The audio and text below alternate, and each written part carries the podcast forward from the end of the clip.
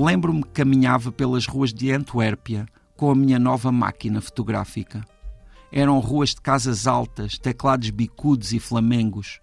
Passava por gente a falar outra língua.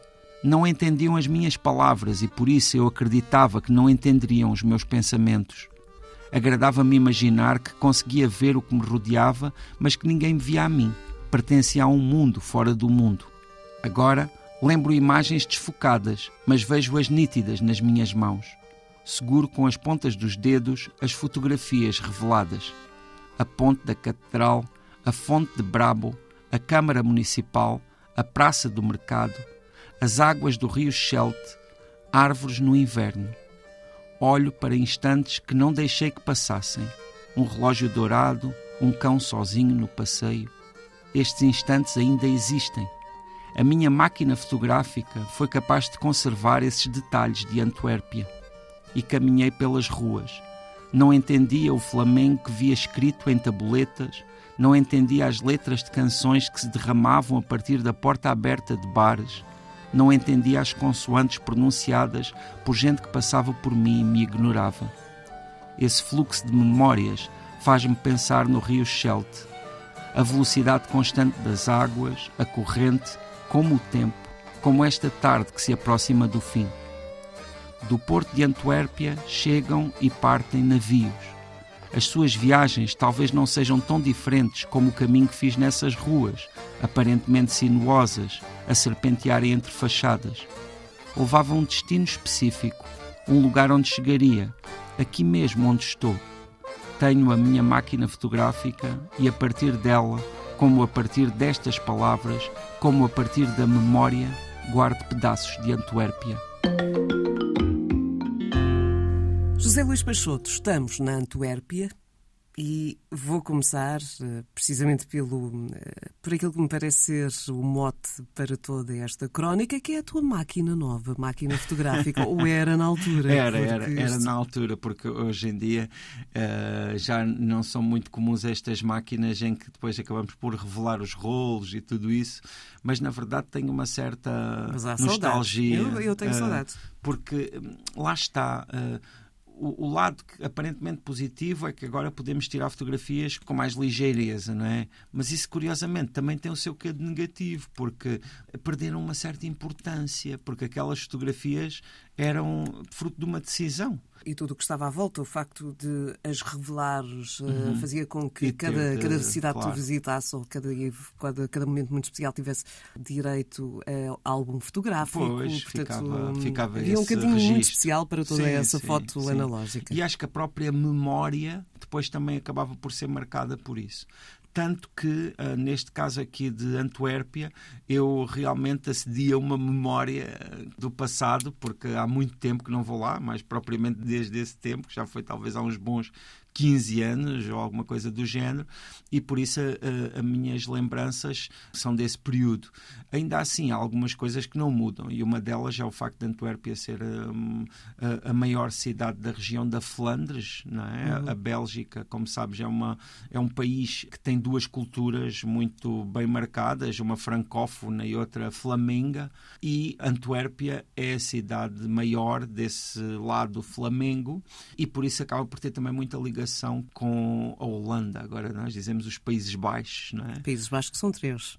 Onde está a Holanda também. Um, Le Paíba. E, e no âmbito da Eurovisão só se fala em Países Baixos. Mas sabes que no, no, que diz respeito à Antuérpia e à sua relação com os Paíba, os Países Baixos, há muitas pessoas que vivem uh, num e no outro lado da fronteira e que trabalham independentemente do, dos países. Inclusivamente, eles têm ótimas ligações por comboio e, portanto, há muita gente que usa pronto, esses comboios e que, e que, apesar de serem dois países formalmente, ultrapassam a fronteira sem, sem a sentirem. Já que estavas aí a falar de comboio e, e há uma imagem que é quase icónica de Antuérpia que tem a ver com a Central Station ah. dos comboios, que é pois. é deliciosa de observar em termos pois, arquitetónicos, pois. é uma coisa bonita. Pois, porque nós ali estamos, é um lugar que é muito marcado por essa cultura e que depois também é marcado por essa arquitetura e também é marcado por essa estética, não é? Nós estamos a falar de um lugar que durante muito tempo foi um dos lugares mais importantes ao nível da pintura na Europa, por exemplo.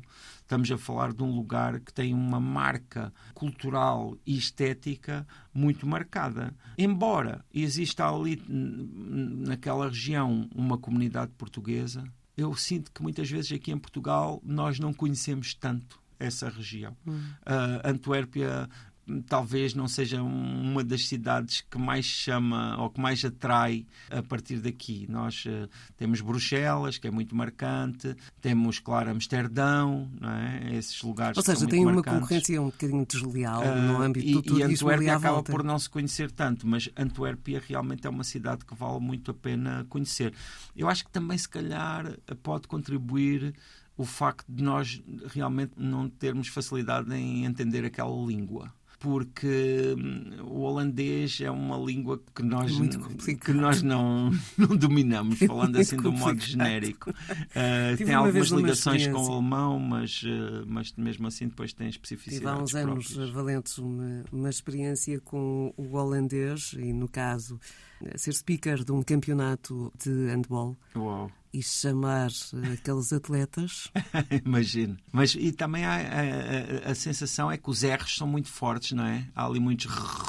Eu fiquei sem sensação. Mas voltamos a Antuérpia. Porque... Pronto, olha, Antuérpia é uma cidade altamente interessante, é uma cidade importante, é uma cidade com uma vida muito organizada e se sente-se na, na própria cidade, na forma como as coisas funcionam. E é uma cidade, se tivermos destacar um monumento, eu destacaria essa Catedral de Notre-Dame, que uhum. é uma igreja gótica, assim mesmo, daquele, não é, com aquela estética que podia entrar assim num filme não é, desses, talvez de terror, embora seja um edifício lindíssimo, mas que tem aquela estética assim, pronto, que nós consideramos norte da Europa e que talvez seja o que sobressai mais, sendo que também depois existe o centro histórico que também é muito preservado e que também tem casas lindíssimas dentro daquela arquitetura Incluindo daquela parte ali, do mundo. no centro histórico, uma, uma praça emblemática uhum. onde os mercados acontecem também. Sim, sim. Há ali uma série de prédios à volta sim. que lhe dão eh, também e, um e nesta altura especial. do ano que estamos aqui a falar, mercados de Natal. Uh, temos os mercados de Natal que são muito característicos e que também a, ajudam muito a que se viva ali um espírito natalício, uh, com os produtos que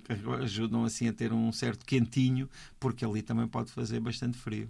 Ora, e porque estás a falar de produtos, estamos a falar de, de coisas também que se comem e que se bebem. Uhum. Quando estás a passear por Antuérpia, em termos de comida de rua, aquela que se leva enquanto uhum. estamos a fazer turismo, o que é que mais consome?